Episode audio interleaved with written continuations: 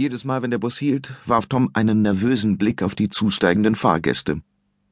Als sie aber erst einmal aus Brinchester raus waren und durch Dörfer fuhren, die er nicht kannte, wurde er ein bisschen ruhiger. Hier würde ihn keiner erkennen. Da stieg Mrs. Taylor ein. Sie war eine seiner Lehrerinnen. Tom duckte sich tiefer in den Sitz. Doch Mrs. Taylor kam direkt auf ihn zu und setzte sich auf den freien Platz neben ihn. Sie sah die Zeitungsausschnitte auf seinem Schoß. Ach, du beschäftigst dich mit dem Fall von Annabel Bryant, sagte sie. Für ein Schulprojekt. Komisch, dachte Tom, warum sollte ich denn ein Projekt über meine Mutter machen? Weil er nicht wusste, was er antworten sollte, sagte er nichts. Ach, als es passiert ist, hat es überall Schlagzeilen gemacht. Von Außerirdischen entführt, hieß es. Also, sowas. Wie bitte? Tom wurde ganz schwummerig und er glitt noch tiefer in seinen Sitz. Ich interessiere mich seit kurzem wieder für den Fall, weil ich die Familie kennengelernt habe. Echt? Toms Stimme kam nur als Piepsen heraus. Ja, der kleine Junge da. Sie zeigte auf das Foto von ihm als Vierjährigem. Er heißt Tom. Jetzt ist er natürlich nicht mehr klein, sondern bestimmt schon so groß wie du. Äh, echt?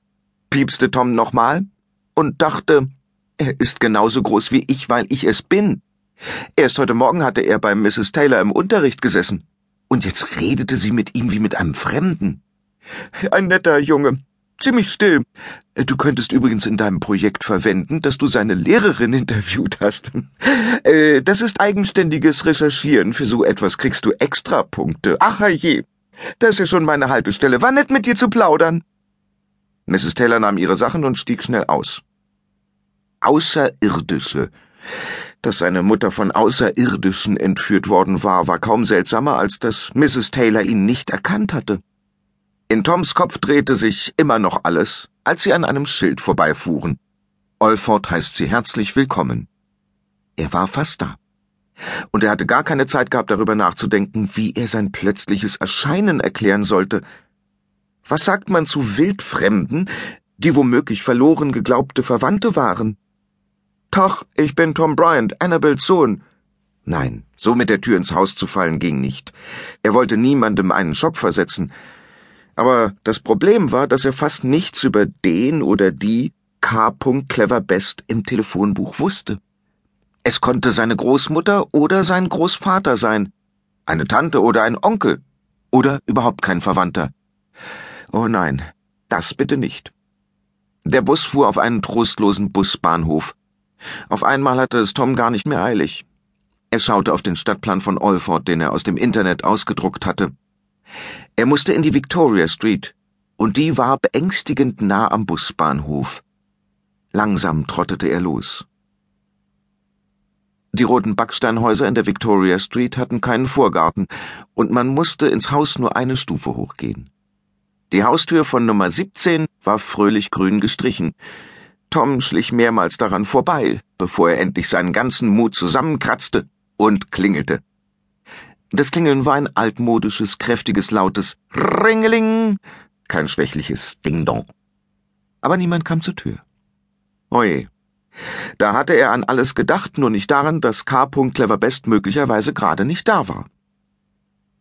Katharina ist bestimmt in ihrer Werkstatt, rief eine Stimme über seinem Kopf. Im Nachbarhaus goss eine Frau die Blumen in ihren Blumenkästen. Äh, hinter dem Haus. Geh einfach durch den Durchgang. Danke, sagte Tom. Er holte tief Luft und lief durch den schmalen Durchgang zwischen Nummer 15 und Nummer 17, der in die kleinen Höfe hinter den Häusern führte. Über die Mauer hinweg konnte er sehen, dass der Hof von Nummer 15 ordentlich mit Steinen ausgelegt war und ein Plastiktisch, Plastikstühle und viele Pflanzen in Kübeln darin standen. Nummer 17 war dagegen ein einziges Durcheinander. Durch Blumenbeete, in denen hüfthoch das Unkraut stand, wand sich ein Ziegelsteinpfad, und quer über den Hof war eine Wäscheleine gespannt, an der tropfende Wollstränge hingen. Am gegenüberliegenden Ende war ein kleiner Schuppen an die Mauer gebaut. Das musste die Werkstatt sein. Aus deren halboffenem Fenster zog ein dünner Dampfstreifen, und vor der geschlossenen Tür rekelte sich eine große getigerte Katze mit weißen Pfoten und einem schweren Halsband. Sie erinnerte Tom an die Katze, die oft bei ihm zu Hause durch den Garten stolzierte. Als er sich durch das hohe Unkraut einen Weg bahnte, öffnete die Katze ein grünes